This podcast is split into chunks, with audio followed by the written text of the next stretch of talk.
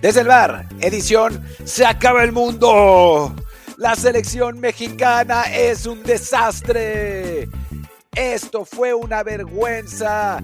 Caímos ya al nivel de Honduras. O por lo menos eso es lo que dice Luis en el tweet después del empate eh, a tres con Uzbekistán. Eh, es, es, muy triste que, que, esté pasando eso con la selección mexicana. Es el acabose. El acabose. Luis Herrera, defiende tus dichos. ¿Qué tal Martín? ¿Qué tal barra del bar y fans de fútbol? Les recuerdo que apenas hace 24 horas, Martín estaba tomándose muy quitado de la pena el hecho de que su coreback estrella de los New York Jets haya quedado fuera tras cuatro snaps.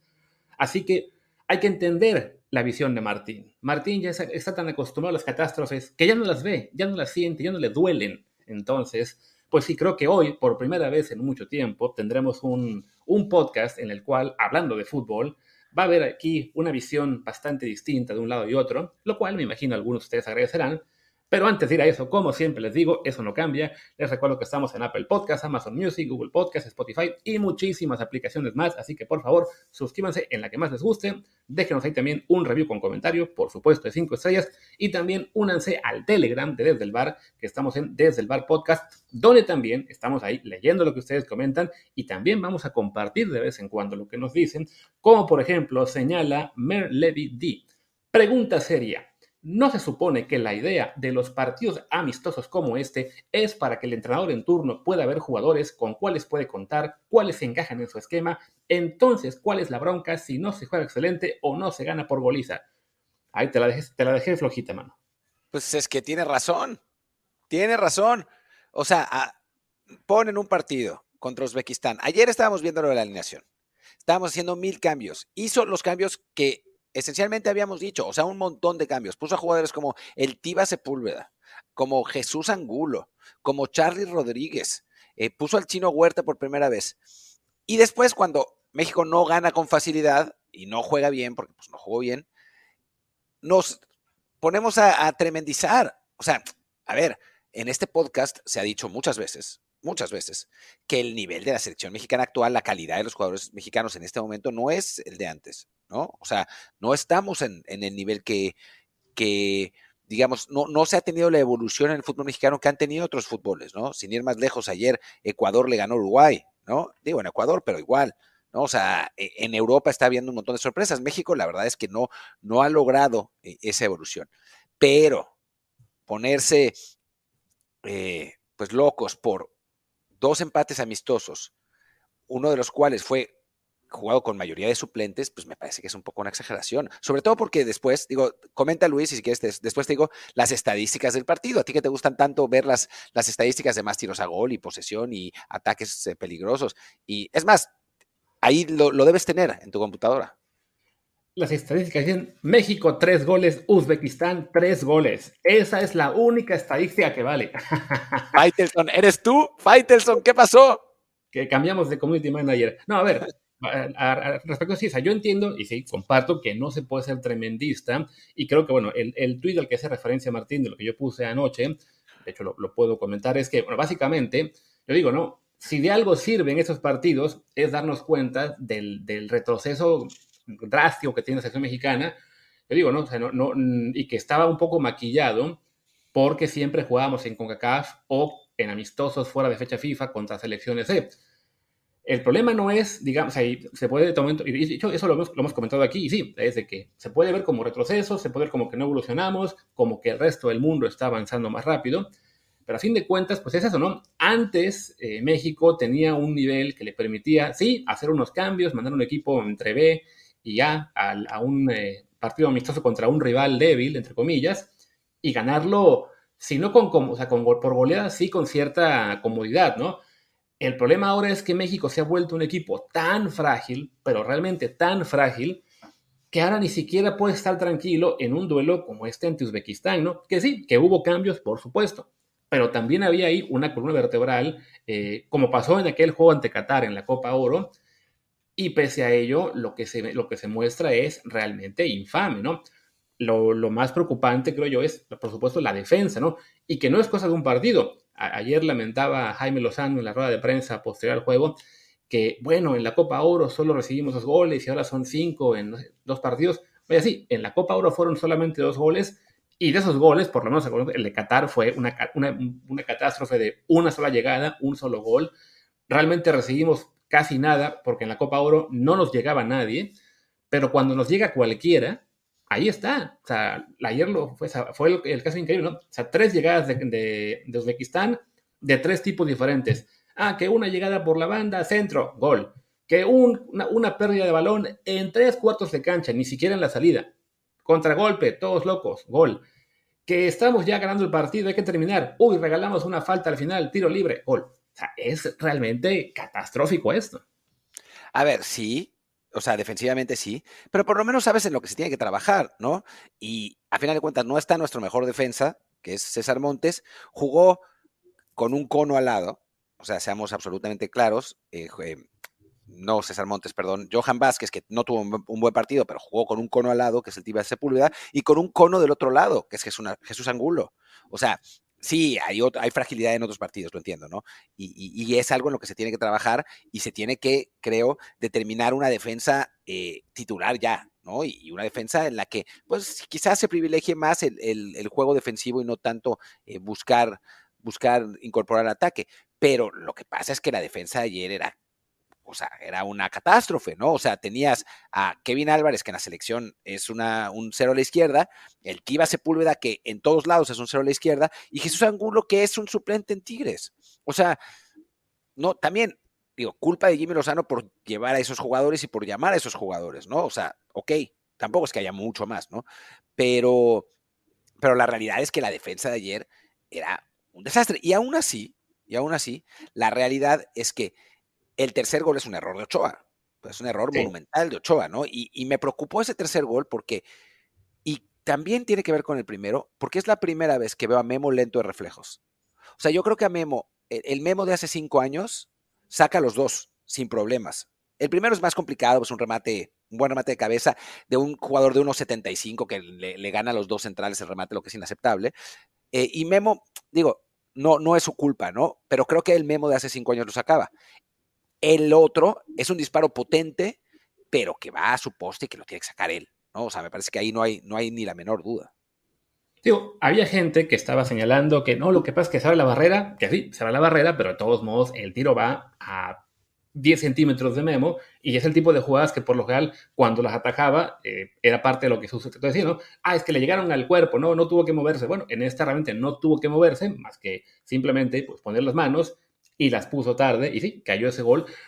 No sé si también tuvo que ver, no sé, un poco de, pues sí, como hizo, entre falta de reflejos y quizá también, pues ya de, hartazgo, de, de no entender qué está pasando con esta selección, con esta defensa tan débil. Ojo que en el primer gol no fueron los centrales los involucrados, sino fue Tiva, el que no tiene perdón de Dios, y Kevin, que ni, no, no, o no, no supo si acercarse, si no, y tampoco llega a la marca, pero sí, en ese gol no, no tuvo que ver Johan. Bueno, Johan no tuvo que ver ayer en los goles, pero sí, este, bueno, en el, quizá en el segundo, porque ahí, ahí de plano fueron siete jugadores mexicanos que intentaron ir a la marca y ninguno llegó, entonces sí, también Johan debió estar ahí.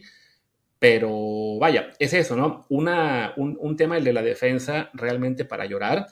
Pasó también con Australia y que además recuerdo que me, tocó ver la narración, vi la narración que subieron ahí de TV Azteca en el, en el segundo gol y lamentaban de que, ah, ven, por estar haciendo lojitos no sé qué fregados, dicen, en cambio, este juego más efectivo de Uzbekistán, ¿no? Que es de, bueno, sí, pero para, es, para ese juego efectivo, como le llamaban el de Uzbekistán, era porque era un equipo que estaba encerrado atrás y tuvo un contragolpe.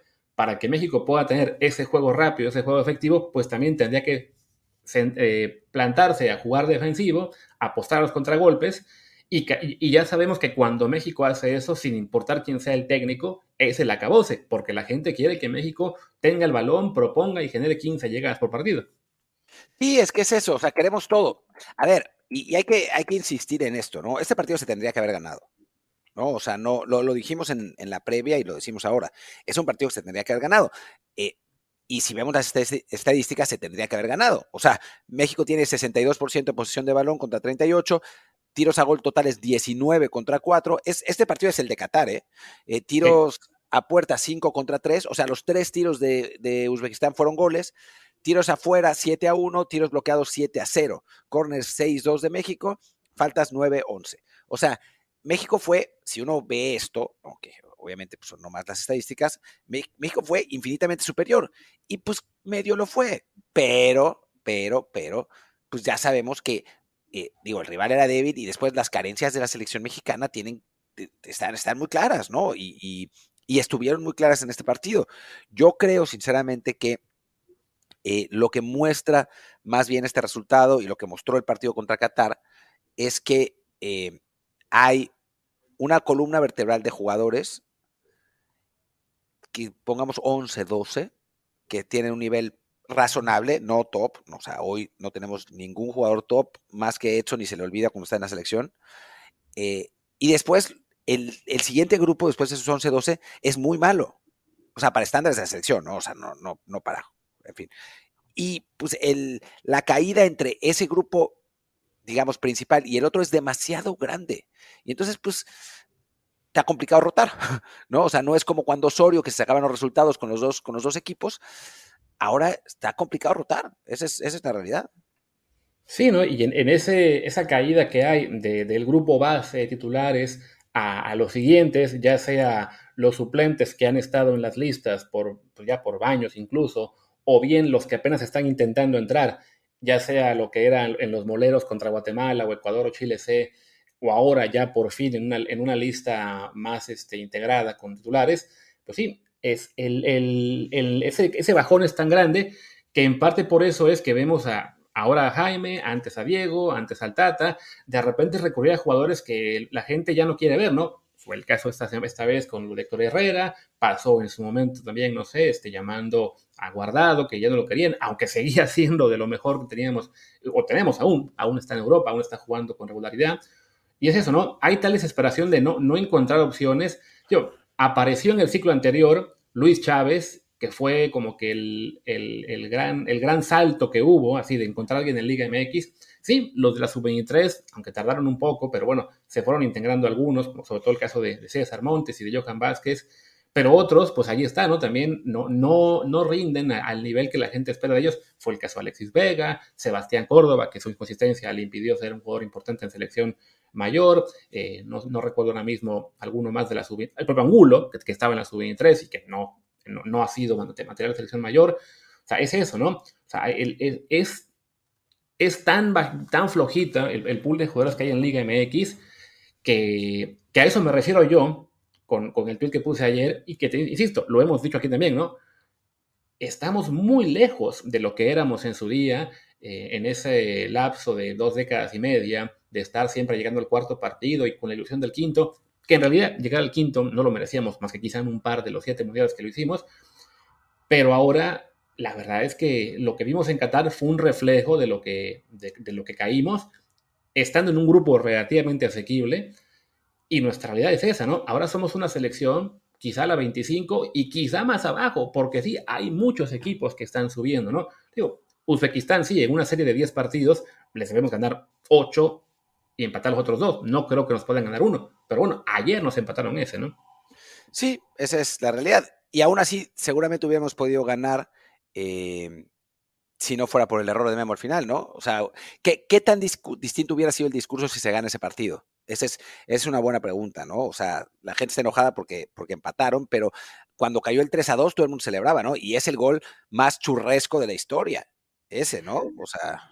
Mi, mi percepción mientras veía el partido en vivo, este, tratando de también seguir un poco las redes, no era de, digamos, de mucho festejo por el tercer gol, era más bien, pues sí, como que de alivio, ah, cierta normalidad.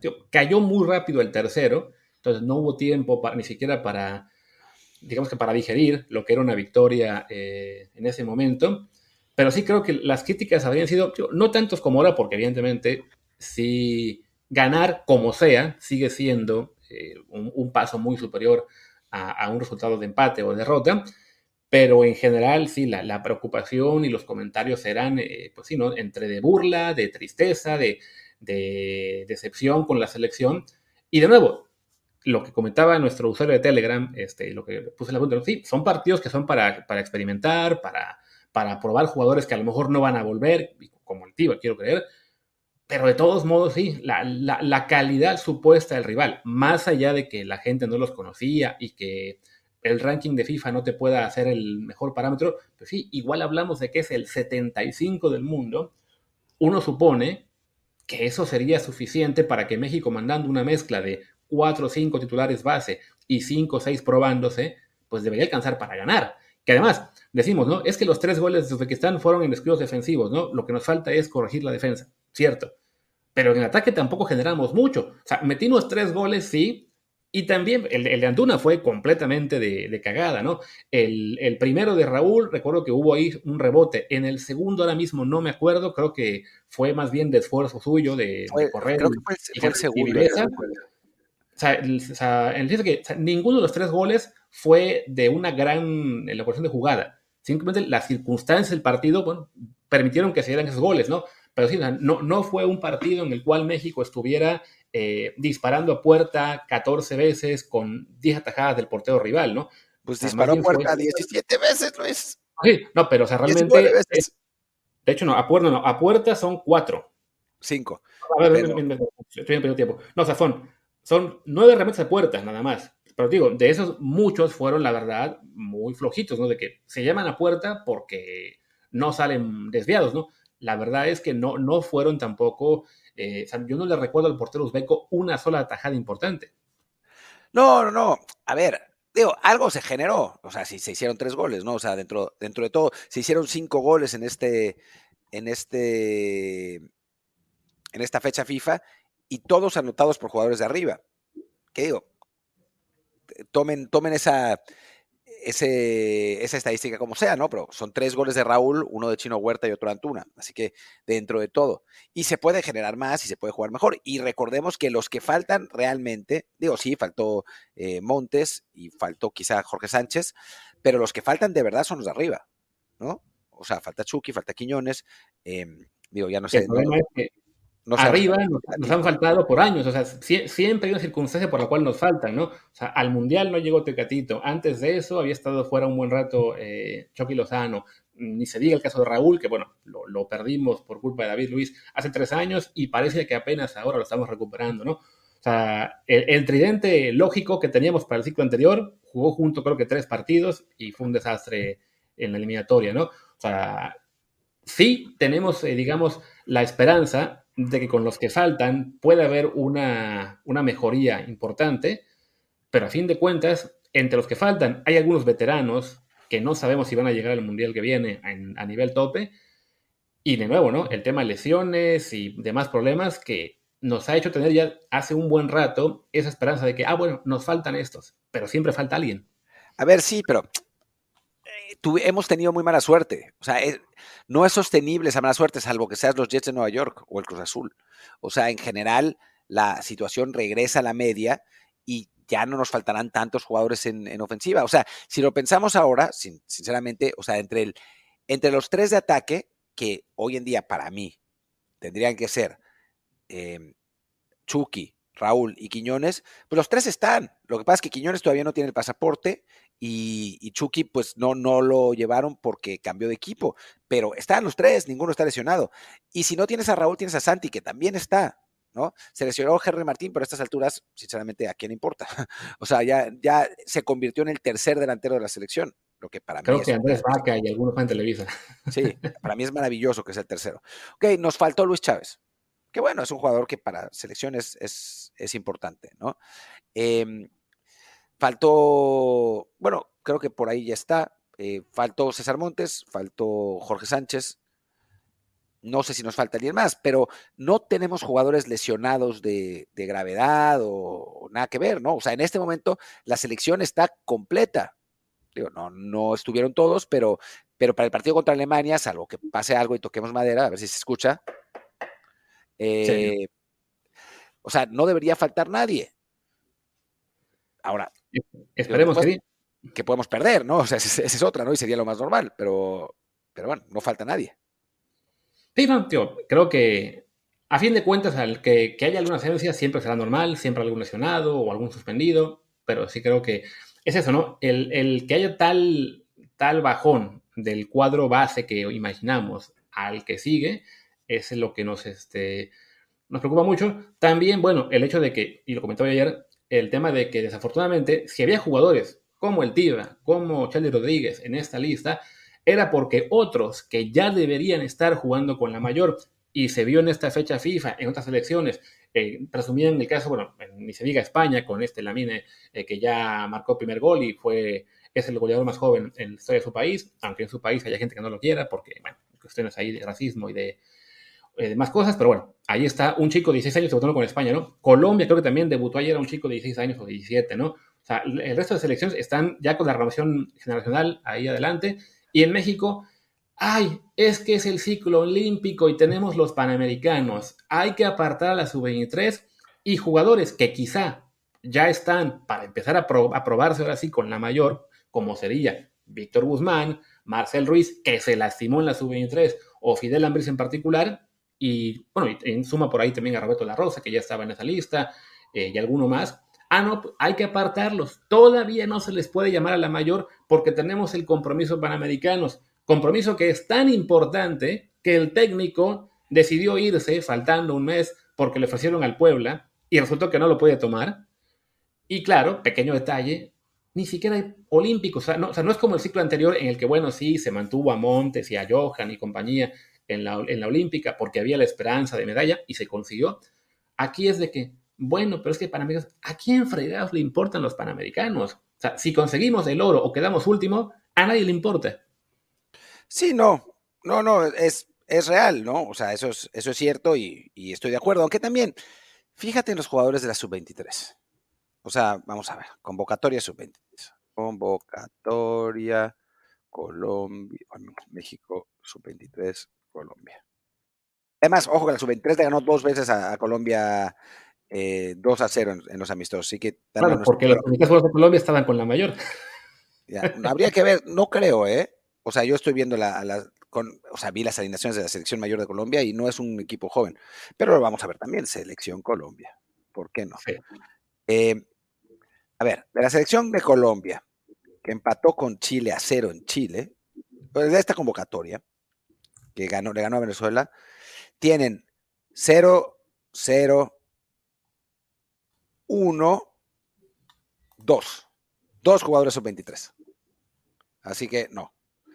Y después, de la selección, sub, de la selección sub-23 que, va a esto, los porteros, Fernando Tapia y Raúl Rangel, ¿te parecen como para, para ir a selección mayor? Todavía no. Defensas, Diego Campillo, José, José Castillo, Mauricio Isais, Pablo Monroy, Rafael Fernández, Fernández, Ramón, Ramón Juárez y Víctor Guzmán.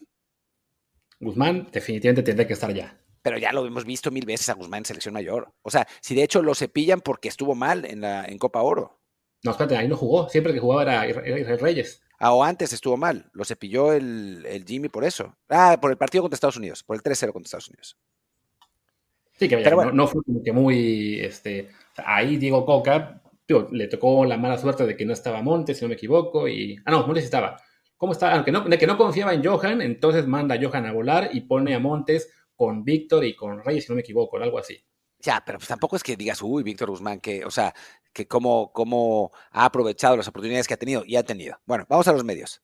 Andrés Montaño, Diego Medina, Eric Lira, Fidel Ambriz, Jairo Torres, Jeremy Márquez, Juan Brígido y Raimundo Fulgencio.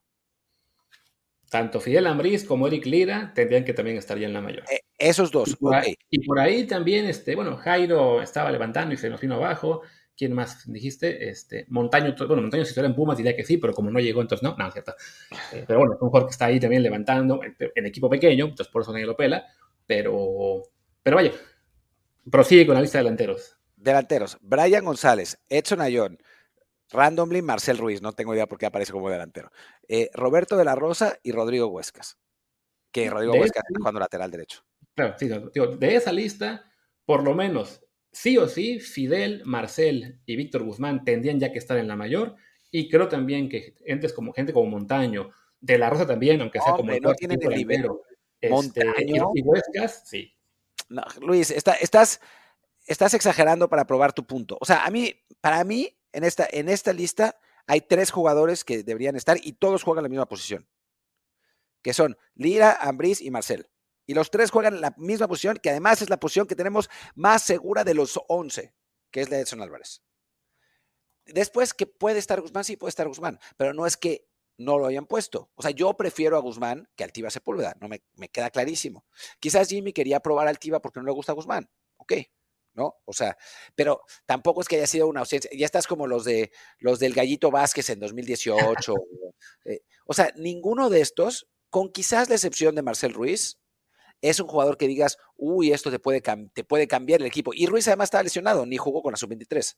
Por eso, eh, Ruiz, se lesionó en la sub-23. A lo mejor si lo mandan en la mayor, no pasa nada, ¿no? A no, se lesionó antes, llegó lesionado.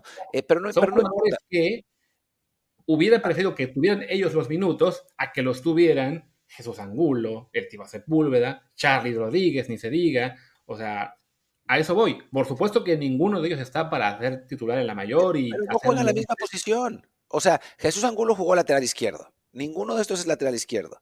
El Tiba Sepúlveda, ok, en lugar de Guzmán, pero me parece como el, cambio menos, menos, inspirador del mundo. Y después, ¿quién era el otro? Eh, Charlie Rodríguez. Ninguno de esos tampoco juega de interior. O sea, puedes forzar y poner a Marcel ahí, pero no es, no es la misma, el mismo tipo de juego. O sea, y, te digo, todos esos tres, o sea, todos esos tres, esos tres, todos juegan la posición de Edson. A quien a su vez podías ocupar de central. O sea, podías, pero digamos, eh, we're grasping at straws. El problema real para mí no es lo de la sub-23, es que no tenemos otros jugadores. O sea, ves a estos jugadores y no hay, ¿no? O sea, pensarías, no, bueno, ojalá estos eh, extremos que están en la, en, la sub-23, Brian González.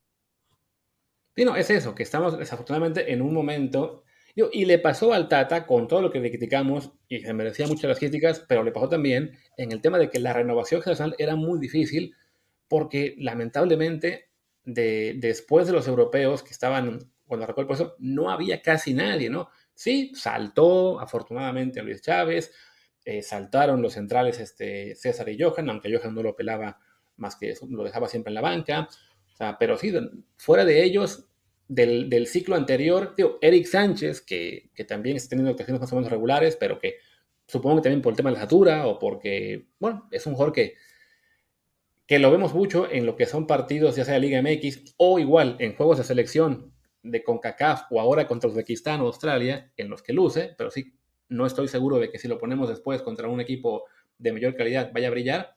Pero sí, están surgiendo muy, muy pocos, ¿no? Santi, evidentemente, nuestra gran esperanza ahora pero uno, piensa, debería haber ya un grupo de 12, 15 jugadores en ese rango de los 21 a 25 años que ilusionen, y no, no los hay. No, no los hay. Y eso es lo que es de terror, ¿no? O sea, no, no hay ningún jugador de esta lista de la sub-23, quizás eso, salvo Fidel y salvo Marcel, que bueno, son jugadores buenos para una posición que pues, no es tampoco la más ilusionante del mundo, ¿no? Pero, pero salvo ellos no hay ninguno que digas, guau, qué talento descollante, eh, este la puede romper en el fútbol europeo. Eso es lo preocupante, porque 2026, ok, todavía nos quedan algunos de los que vienen, pero 2030, o sea, ¿quién? Sí, porque aparte, a los que serían para esa generación los está copado Tigres una vez, entonces va a estar la cosa peor. ¿Qué te parece? Ya antes de que sigamos, digamos, con el, lamento absoluto, mejor hagamos una pausa y ya cerramos, como siempre, de cada partido con el hombre por hombre de ayer, que bueno, va a ser una, una carnicería, pero igual hay que destacar a uno o dos de, ese equipo. Vamos. Y regresamos. Regresamos con el 11, el hombre a hombre. Eh, y arranquemos con Memo Ochoa, al que siempre decimos, bueno, no tuvo mucho que hacer y lo que hizo lo hizo bien. Esta vez tuvo poco que hacer, pero lo que hizo lo hizo mal. Qué mal partido de Memo, ¿no? Sí, la verdad es que, bueno, o sea, no, no se le puede reclamar mucho en el primer gol. Fue un buen remate, aunque, como tú decías, quizá antes, hace cinco años, con más reflejos llegaba. Yo creo que, bueno, que en realidad ahí la gran falla fue los defensas. En el segundo, pues, toda la defensa fue un desastre. El, el disparo fue bien colocado. Quizá, también de nuevo, quizá con mejor reflejo pudo haber hecho algo más, pero sí, el gol en que realmente tuvo mucha culpa fue el tercero. Y claro, cuando es que no, pues, no tuvo mucho que hacer y cuando tuvo lo que hacer fue recoger la bola de la red y mandarla al centro del campo, pues no, no habla bien de, él. Creo que sí fue de los partidos más lamentables, o bueno, por lo menos más flojos de Memo en un buen rato. Que claro, ya se agarraron de eso muchos para criticarlo y ven, ¿para qué queremos aquí al portero viejito? Van a hacerle su homenaje en el Mundial a ver, sí, ayer tuvo un partido bastante malo. No pretendamos que poner a Malagón o a Toño Rodríguez nos iba a generar el tipo de seguridad que la selección necesita. Deja eso, o sea, lo preocupante de todo este asunto es que no hay relevo. O sea, Memo, a pesar de haber tenido un mal partido, sigue siendo la mejor alternativa por mucho en la portería, ¿no? Entonces, cuando tiene un mal partido, nuestro portero de 38 años, por falta de reflejos, porque para mí en los dos goles eso es lo que tiene que ver, eh, sobre todo en el tercero, uno piensa, bueno, pues es quizá momento de dar la oportunidad a otro portero con actuaciones descollantes. Eh, ¿Cuál? Sí, ¿no? Acevedo era el, heredero para todos y se lastimó y está fuera por un largo rato, desafortunadamente. Habrá que ver cuando regrese si lo hace al nivel que estaba teniendo. Malagón, recordemos, sí, cuando jugó con selección, que también es el, tipo, el, típico detalle y que va, se va a repetir en esta lista varias veces, que es de que, ah, es que en la Liga Mexicana lo está haciendo muy bien. Sí, y ya tuvo oportunidad con selección y, le, jugó muy mal. Toño Rodríguez, la verdad es que es un portero medianito que pues no, no nos da mucha confianza, está ahí porque pues porque está lastimado Acevedo y porque no hay más, pero la verdad ninguno de ellos eh, nos, nos gusta mucho. Igual, sí, ya son dos partidos de la era Jaime Lozano, el de Qatar y este, en los cuales, aunque decide derrotar al equipo, justo con Memo es, es, de los pocos cambios que no hace. Entonces, ahora sí, esa queja que hubo antes, infundada, es que Memo lo juega todo y no era cierto. Bueno, hasta ahora con Jimmy sí, ha jugado los ocho partidos. Sí, que no debería ser. O sea, yo, yo te decía ayer que pensaba que iba a jugar Memo pero no es que eso fuera lo ideal. O sea, lo ideal es que en un partido como este juegue alguien más. No, no juegue sí. Probablemente si estuviéramos en el ciclo anterior, en el cual los suplentes en las listas eran Talavera, Cota, eh, antes de él Corona, ya no, pero bueno, seguramente sí se hubiera animado Jaime a hacer el cambio, pero creo que él mismo sabe, ¿no? Que es tal la diferencia entre Memo y los que están ahora mismo como opciones que no se anima a hacer el cambio. Ah, claro, en un partido como el de ayer, pues quizá hubiera dado lo mismo y por lo menos el portero que hubiera sido, pues hubiera adquirido un poco de experiencia, ¿no? Les comentaba yo, ¿no? Que decía Memo 104 partidos, eh, Ángel 1, Toño 2 o al revés. Si de algún lado tienen que sacar Malagón, eh, Toño o el que venga después partidos con la selección, y creo que no va a ser contra Alemania, mm, quizá tampoco contra Ghana, esta era la oportunidad. Sí, esta era, pero bueno, ya no fue. Em, pasemos a la defensa, al lateral derecho. Pues Kevin Álvarez, que fue, o sea, él sí proyectó al frente, porque esta vez, a diferencia del partido pasado, la idea es que el que fuera era Kevin y el que se quedara fuera eh, Angulo. Fue, pero pues a su estilo, ¿no? Atrabancado, mal, centrando mal. O sea, sí eh, se estuvo, tuvo más presencia, digamos, en el lado de cancha rival, pero tampoco es que de lo que haya hecho haya aportado absolutamente nada. Y por otro lado, en defensa, pues estuvo en los tres goles. Tío, en el primero, te digo, aunque el grave error es del Tiba, pues ahí también Kevin, eh, otro lateral, o otro defensa con un poquito más de visión, se hubiera también lanzado a, defender el, centro, se queda clavado en su marca eh, y al final no llegó ni una ni otra. En el segundo gol es el que menos culpa tiene, porque bueno, de los siete jugadores que simplemente salieron disque a marcar y no llegaron a ningún lado, por lo menos Kevin creo que fue el único que sí estaba en la zona que le tocaba, todos los demás fueron el problema, pero bueno, igual no, no pudo ahí tampoco eh, interrumpir el avance uzbeco. Y el tercer gol, hasta donde recuerdo, la falta que genera el tercer gol, la comete él. Sí, no, todo mal, todo mal. La verdad es que no sé, no sé cuántos defensores le queden, porque siempre hay, es que Kevin, ¿cómo le quitan, cómo los becados le quitan el lugar a un talento como Kevin Álvarez? Bueno, pues cada vez que está en selección nos muestra por qué están los becados ahí, ¿no? Y eso que, pues no sé a quién se le puede ocurrir que Jorge Sánchez y, y Angulo, Angulo, Araujo, perdón, Araujo, sí, estoy pensando en Angulo, y, y Araujo son, y Julián Araujo son becados, o sea, simplemente pues son mejores. No es que sean mucho mejores porque estamos como estamos, pero lo de Kevin en selección. En fin. que por lo menos les ha pesado menos, aunque también de vez en cuando les pesa, la pelea de la selección. O sea, a Kevin desafortunadamente sí se ve una diferencia marcada en lo que es sus actuaciones en Liga MX con Pachuca y ahora con América a lo que ha mostrado en selección mexicana. Y eso nos muestra el nivel de la Liga MX. Sí, sí. Luego, la defensa. Pues a ver, el Tiba Sepúlveda, la verdad es que ¿qué más se puede decir de él? O sea, su mejor highlight fue esa tacleada que hizo para dejar en segunda y cinco al rival uzbeco, y que está ahí circulando en la página de Azteca Shitposting y en 20.000 más seguramente, fue, creo yo, de, los peores partidos que he visto de un jugador de selección mexicana. A ver, eres joven y no te acuerdas de Ojitos Mesa y de, de, esos tiempos infaustos. Eres joven y no te acuerdas de El Chepo de la Torre y esos tiempos infaustos. Eh, no, claro, no eres tan joven y te acuerdas de los dos, así que... Yo me acuerdo. Y sí, individualmente, fueron, fueron eras terribles, pero creo que para indicar un esfuerzo individual, lo del Tiva sí tiene pocas comparaciones. De nuevo, es un amistoso, así lo que ustedes quieran, pero lo hizo realmente, o sea, estaba, o sea, estaba como paniqueado al enfrentar a un equipo como Uzbekistán, imagínatelo enfrentando a Alemania o a, deja tú, Alemania, Estados Unidos, vaya. Sí, a ver, el Tiva no tiene que volver a la selección, ya está.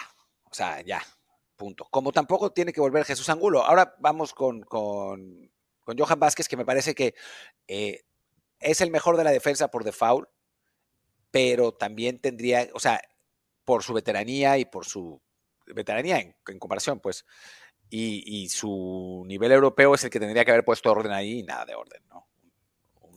Sí, la verdad es que fue también un, partido flojo de, Johan. Una fecha FIFA, al final de cuentas, algo floja de él, más allá del pase que dio para el segundo gol. Eh, vaya, creo que de todos modos no tiene en este momento competencia en la central por izquierda, salvo que Jaime decida regresar a Héctor Moreno más adelante. Pero sí, bueno, fue el menos malo de los cuatro. Angulo creo igual, pues sin aportar mucho. Eso lo, lo acaban sacando al medio tiempo para que entre Gallardo de plano. Es que... Te da, una, idea de lo esperado que estaba Jaime en ese momento por, por solidificar un poquito la defensa, por, por, tener algo más por, por la izquierda. Pero sí, bueno, fue una labor realmente de la que de los cinco, contando portero, no salva ninguno. El menos malo fue Johan, y hasta ahí. Sí, hasta ahí. Eh, pasemos a la media cancha, donde Edson tampoco tuvo un buen partido. La verdad es que Edson no ha jugado con selección como, como juega en West Ham y como jugó en Ajax. Eh, y no sé muy bien por qué. Hay partidos mejores y otros peores, eh, pero se calienta muy rápido, eh, no, no, o sea, se pierde, no, no tiene otra, referencia defensiva y quizás sea eso, eh, no muestra el liderazgo como tendría que hacerlo de una manera más constructiva, o sea, creo que sobre revoluciona el equipo, o sea, algo tiene Edson, creo que le pasa lo que, digo, guardemos enormemente las proporciones, enormemente. No, no voy a decir que Edson es Messi, pero le pasa lo de Messi cuando antes cuando jugaba con Argentina, que era iba a la selección y decía, "Yo soy el jugador más importante, entonces tengo que hacerlo todo y tengo que hacerlo bien" y se sobre revolucionaba y no no no contribuía. Creo que eso le pasa a Edson ahora, ¿no? O sea, se quiere forzar a, sí mismo a ser más, a ser líder, a defender al equipo y termina pues, haciéndolo mal.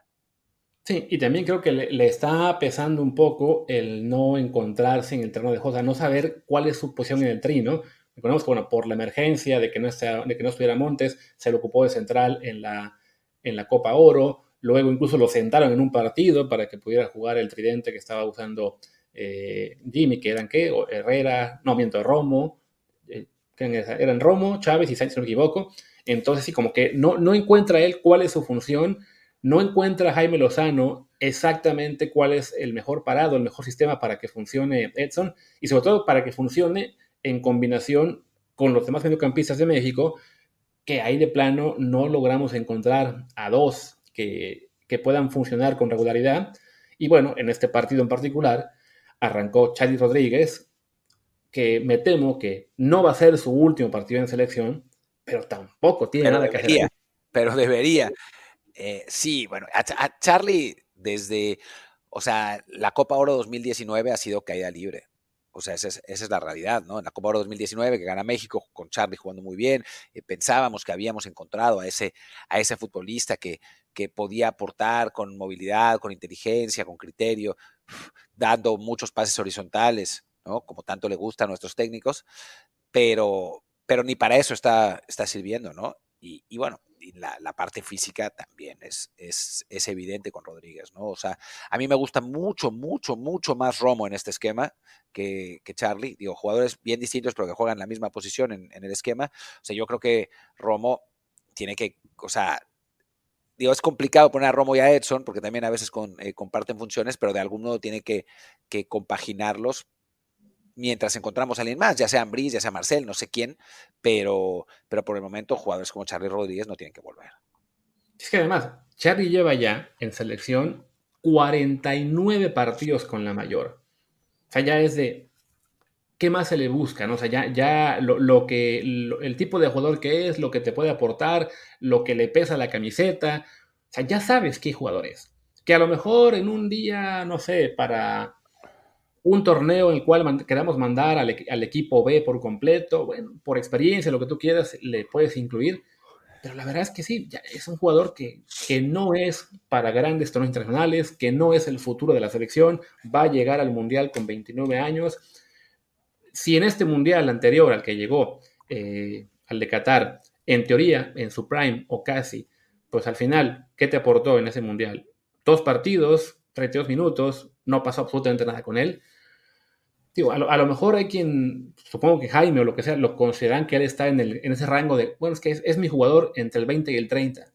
Sí, pero ya sabes que él no va a pasar de ahí. Entonces sí creo que, sobre todo en esa zona en la cual hay tantas opciones, es hora de probar con las demás y a Charlie dejarlo fuera por un rato. Sí, totalmente. Totalmente. Yo no, no creo que, Charlie tenga nada que hacer ahí, francamente. Luego, Orbelín Pineda, mala fecha para él también. Yo no lo veo de 10. O sea, ese es el problema.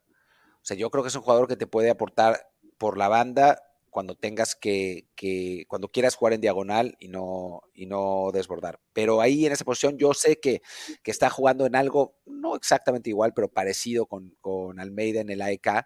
Es otro sistema con un pivote y dos, y, dos adelante, y Orbelín juega por izquierda en, el sistema este, pero, pero así como el encargado de eh, generar juego para la selección, no, para mí no le da no le da. Es un jugador complementario que lo está haciendo bien en una liga de segundo orden que es Grecia y está bien y tiene un rol y debe seguir teniendo un rol en selección, pero no puede ser la fuente creativa de este equipo porque no le da, no, no, tiene el nivel. Sí, creo que Orbelín en selección me parece donde mejor ha funcionado en ocasiones, y de nuevo, no es en la Copa Oro, fue más en ese, en ese labor, más partiendo de extremo, pero así como hizo, siempre haciendo la diagonal hacia el centro, dejándole el carril a, a Gallardo, es el, es el mejor rol que puede ocupar. Y bueno, ya que vuelva el Chucky Lozano, pues probablemente lo pondrán ahí, porque estará por derecha Quiñones. Entonces, para Orbelín en este momento el rol es ser el suplente del Chucky, ¿no? Mm, pero sí, más orientado a, partir desde la banda, a, que, a ser el creativo de la selección. Por mí, en esta fecha FIFA, ni contra, que fue Australia ni Uzbekistán, en ninguno se vio bien. No, la verdad es que no. Eh, bueno, después Chino Huerta, pues yo, les, yo te decía, Luis, les decía aquí que había que verlo como titular, ¿no? O sea, no es lo mismo entrar de cambio, no es lo mismo entrar con urgencia, no es lo mismo, eh, pues que sea tu debut y que no tengas nada que perder. Y jugó de titular y, pues, digo, no estuvo mal, o sea, intentó algunas jugadas y eso, pero para nada tuvo el peso que, que había tenido en el partido anterior, ¿no? O sea, yo creo que se ganó su repetición, o sea, que volver a jugar, pero tampoco hay que pensarlo como un salvador todavía, ¿no? O sea, es, un futbolista que puede aportar en, eh, circunstancias específicas, pero, pero bueno, demostró eso, ¿no? Que ser titular no es lo mismo que entrar de cambio. Sí, definitivamente tuvo ahí un partido bastante eh, discreto intentando, sí, buscando por eh, regatear de vez en cuando, pero sí, no, generó realmente muchas jugadas de peligro. Eso era apenas su segunda participación. Es, es normal que, que te pese la primera actualidad, que ante Uzbekistán uno hubiera esperado un poquito más, pero bueno, es, es parte de lo mismo, ¿no? De que el, el, salto, o más bien la caída de nivel entre el equipo base de México y los suplentes es, es pronunciado. Y bueno, César destacó en el primer partido, batalló muchísimo en este segundo, pero sí, creo que él, más allá de que ayer no, no se le puede calificar, digamos, con nota aprobatoria, de todos modos, sí se le pueden seguir oportunidades más adelante, aunque sí, van a ser espaciadas. O sea, ya ahora que vuelan los, europeos, va a tener muy complicado volver a ser titular en un partido. Sí, muy complicado, pero bueno, está bien. Ahí como, como de revulsivo creo que, que puede funcionar, por lo menos en el, en el corto plazo, y después ver cómo se desarrolla su carrera.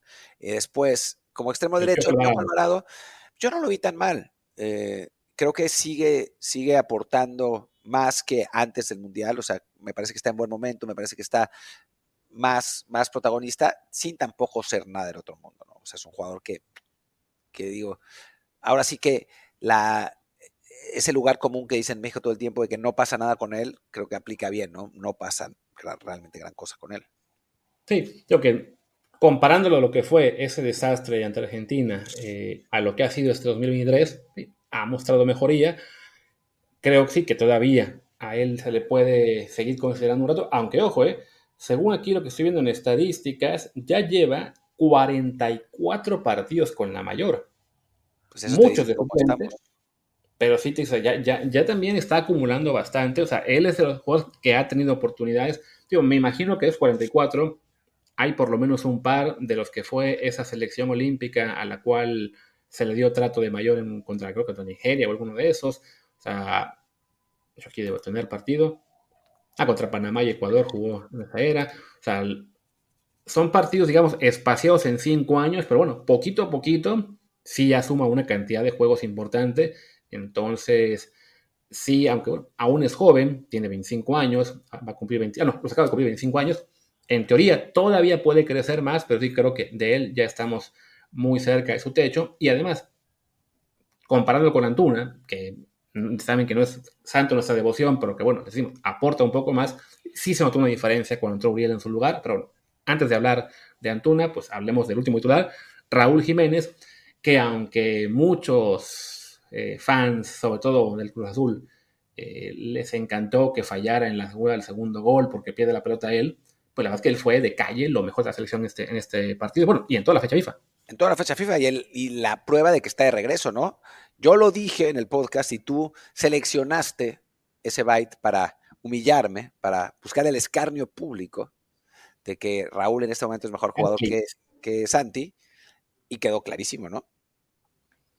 Yo aún creo que sería bueno que en las siguientes fechas FIFA Santi sea el titular con Raúl como... Sí, sí, porque creo que también ya, en ese sentido, el hecho de que estamos, bueno, viendo este proceso, pensando a, largo plazo, o sea, Raúl afortunadamente sí parece estar recuperando su nivel. lo de que fue muy desafortunado cuando dijo Ricardo Peláez, Raúl ha vuelto y en ese momento justo perdió el balón. Para suerte. El segundo gol.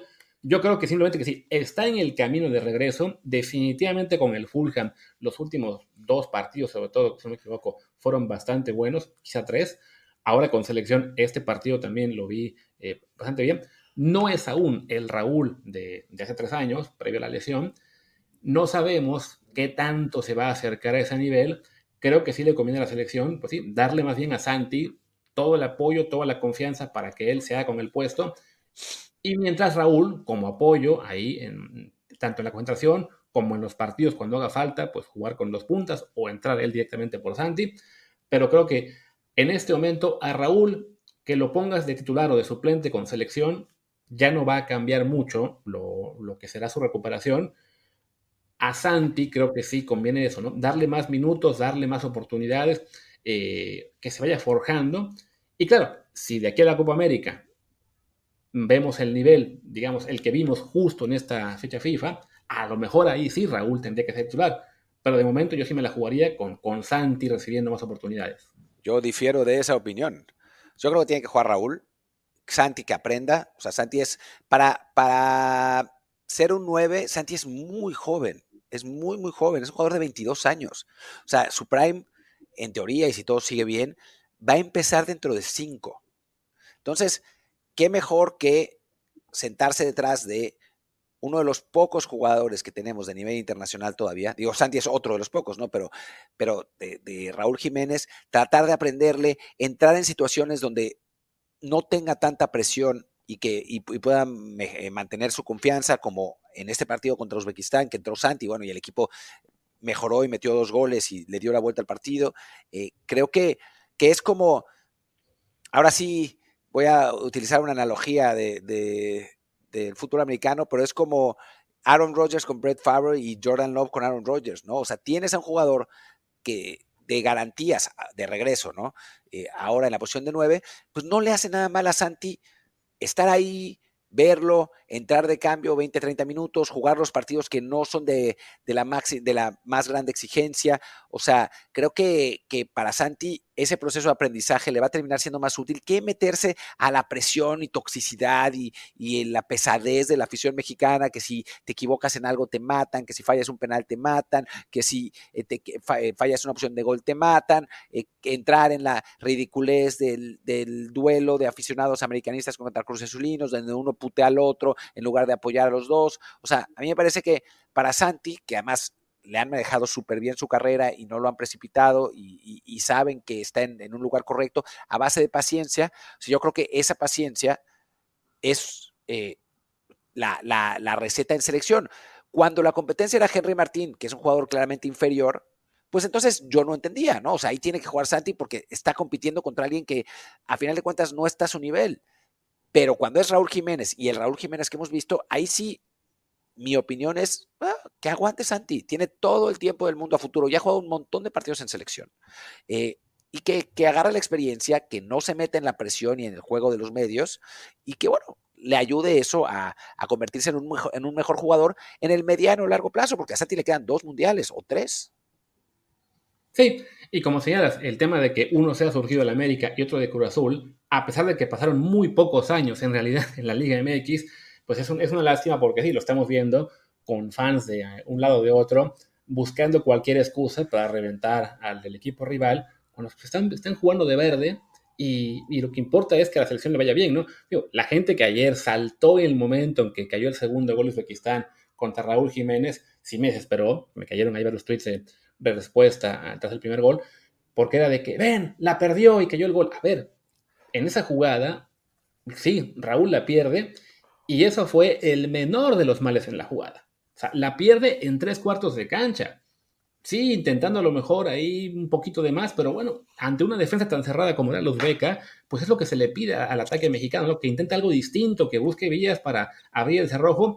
Si pierdes un balón en tres cuartos de cancha, es normal. O sea, eso pasa 30 veces en cada partido, ¿no? El, gran problema fue que en la transición de defensiva, siete jugadores corrieron como gallinas locas y ninguno supo a dónde, a dónde pararse y le dejaron a Uzbekistán una jugada pues muy clara de gol, de esas que desafortunadamente México no logra generar. Sí, y bueno, también por, estilo, por el estilo de México y porque propone, porque le defienden con bloques bajos y lo que ya hemos hablado, ¿no? O sea, contra Alemania eh, va a ser interesante ver qué pasa, porque ahí México va a tener que jugar parado atrás no puede salirle a atacar a Alemania, ¿no? Eh, digo, Japón se los comió vivos en contragolpes. Nosotros, lamentablemente, no tenemos la velocidad ni la velocidad de ejecución para, para técnicamente aprovechar eso, pero sí creo que Jimmy va a plantear un partido distinto en el que México va a esperar, va a tratar de desdoblar, va a tratar de ser lo más seguro posible defensivamente, a ver si no termina eso en catástrofe, pero, pero va a ser interesante, ¿no? Ver cómo, cómo cambia la situación eh, en cuanto a planteamiento táctico y no sea nuestra habitual posesión estéril. Sí, y bueno, ahora vamos a hablar de los cambios, que además tuvieron ahora más tiempo de juego que en el partido anterior. Entraron al medio tiempo Gallardo y Cortizo por Angulo y Pineda. Creo que Gallardo es un poco lo que comentamos en el partido anterior, ¿no?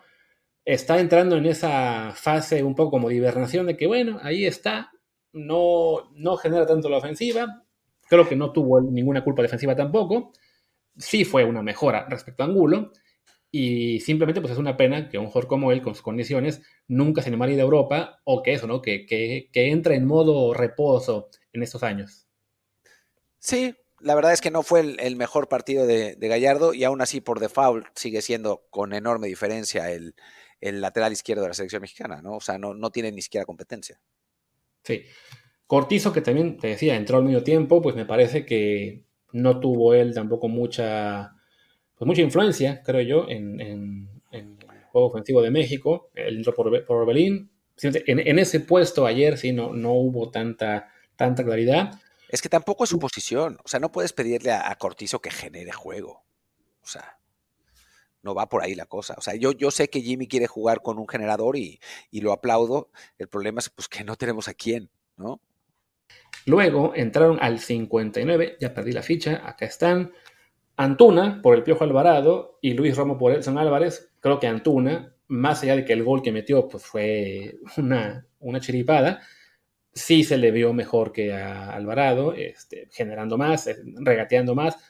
algún día pondrá un centro bueno de vez en cuando o va o más seguido encuentra un contragolpe, pero bueno, es un, es un delantero que en la selección tiene gol, aunque sea contra equipos menores, y que es de los muy pocos que sin ser titular base, no es una caída tan drástica como el resto. No, o sea, yo creo que Antuna pues, se sigue ganando la repetición en las convocatorias y en los partidos. O sea, esa es, es la realidad. Digo, aunque a muchísimos no les guste, incluidos a nosotros en parte, pero bueno, dado el, dado el nivel de talento que hay hoy en la selección mexicana, pues Antuna tiene que seguir ahí.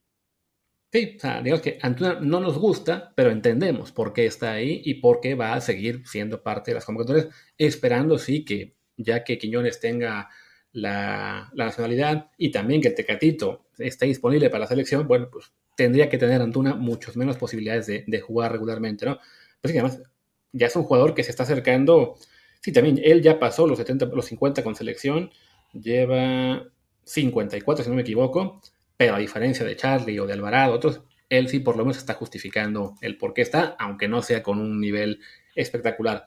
Y Romo, te decía que bueno, él también entró al 59, entró por Edson. Creo que ha sido una fecha FIFA para él. Este, digo, a mí, no, me, no, me, había gustado mucho en el primer partido. Tú estabas, tú señalabas que un poquito más. Ayer creo que bien. A fin de cuentas.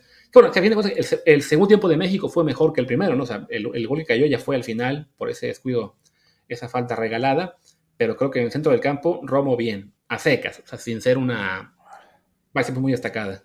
No, a mí también me pareció, me parece que estuvo razonablemente bien. Ya, ya era un momento en el que México estaba buscando eh, desbalancear. A mí me parece que el peor momento de la selección son esos primeros 15 minutos del segundo tiempo, donde la desesperación cundió y la selección no, no hilaba tres pases. Después México mejora entre el, el 60 y el 78 por ahí sin ser nada maravilloso. Ya cuando cae el 2, el 2-2, pues ahí sí, ¿no? Ahí en los uzbekistanos les empiezan a temblar las piernas y México empieza a generar opciones de gol, cae el tercero y bueno, después nos empatan al final. Eh, pero bueno, sí, creo que, que, Romo hoy por hoy y con el Jimmy de técnico, pues sigue siendo titular en la selección. Sí, sí, creo que o sea, el gran problema para Jimmy es elegir el trío porque tienes a Edson, tienes a Romo, eh, son jugadores que pueden jugar la misma posición y te da a lo mejor Romo más para lo que tú quieras hacer, siendo Edson un mejor jugador, un jugador más completo. Entonces ahí está la disyuntiva de cómo hacerlos jugar a ambos. En teoría, el tercero para completar ahí sería este, Luis Chávez, que recordemos no tuvo tan buen año el anterior. Y detrás, bueno, Eric Sánchez, que entró de cambio 77, que igual se le dio, pues eh, tuvo una jugada en la cual salió desde el, desde el área básicamente y que condujo como 50 metros. Si no, me, no, recuerdo si esa fue la jugada del, que al final acabó en gol o no. No estoy muy seguro ahora. Pero bueno, fue lo que más me llamó la atención de él ahora mismo. Y perdón, les digo, el partido fue a mis 3 de la mañana, entonces de repente pierdo una jugada con otra. Pero sí, pues sigue siendo un juego que, que muestra velocidad, garra, empuje, que definitivamente se sigue mereciendo los, los llamados de, quien me preocupa sobre todo es, bueno, que lo vemos jugar bien ante rivales de, menor nivel, pero que por estatura, por físico, quién sabe, aunque habrá que probarlo algún día, contra rivales de, pues, de mayor calidad, ¿no? Sí, bueno, no se pierde nada, realmente. O sea, dadas las circunstancias, tampoco es que juguemos contra muchos rivales de gran calidad, ¿no? O sea, eso hay que ser absolutamente claros. Pero bueno, como, como viene la mano, me parece que no, no se pierde nada con eso.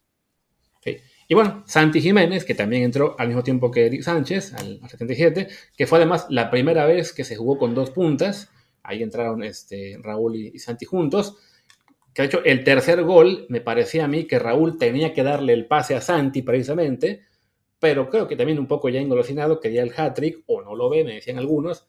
Eh, Raúl lo intenta por su, por su cuenta, el rebote le cae a Antuna y entra, pero bueno, esa pudo haber sido la mejor oportunidad para Santi Jiménez, que todos, bueno, tuvo una fecha, FIFA, fecha, FIFA algo gris.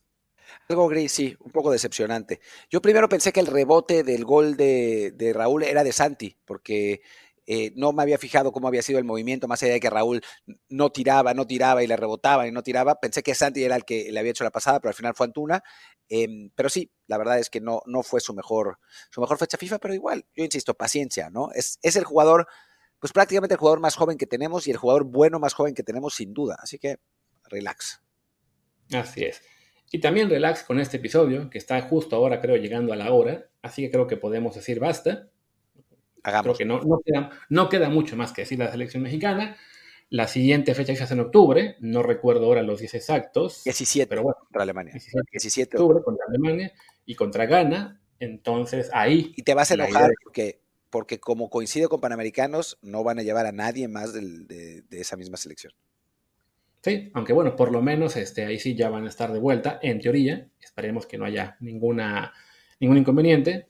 Va a ser la vuelta Chucky, Tecatito, eh, César Montes, ¿quién más? Luis Chávez, Luis Chávez. Arteaga y me faltaba uno.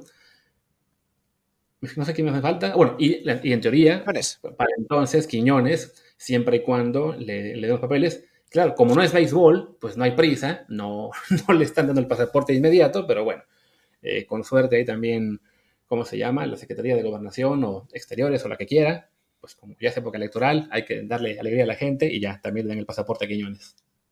Sí, ojalá, porque es un jugador que creo que sí nos, nos funcionaría muy bien, la verdad. Así es. Y pues bueno, cerremos y a ver si mañana regresamos con algo más de la fecha FIFA o, o ya de la vuelta del fútbol de clubes. Además que es, es semana de clásico y recuerdo que el año pasado nos olvidamos del clásico toda la semana, así que deberíamos en principio, mañana o pasado, hablar del América Chivas. Sí, el viernes, hablemos el viernes de eso. Digo, mañana creo que, que podemos descansar y el viernes va a ser previa de Liga MX. Pues ahí está. Yo soy Luis Herrera, mi Twitter es arroba luisrha. Yo soy Martín del Palacio, mi Twitter es arroba martindelp, el del podcast es desde el bar pod, desde el bar POD y el Telegram desde el bar podcast. Muchas gracias y nos vemos el viernes. Chao. Chao.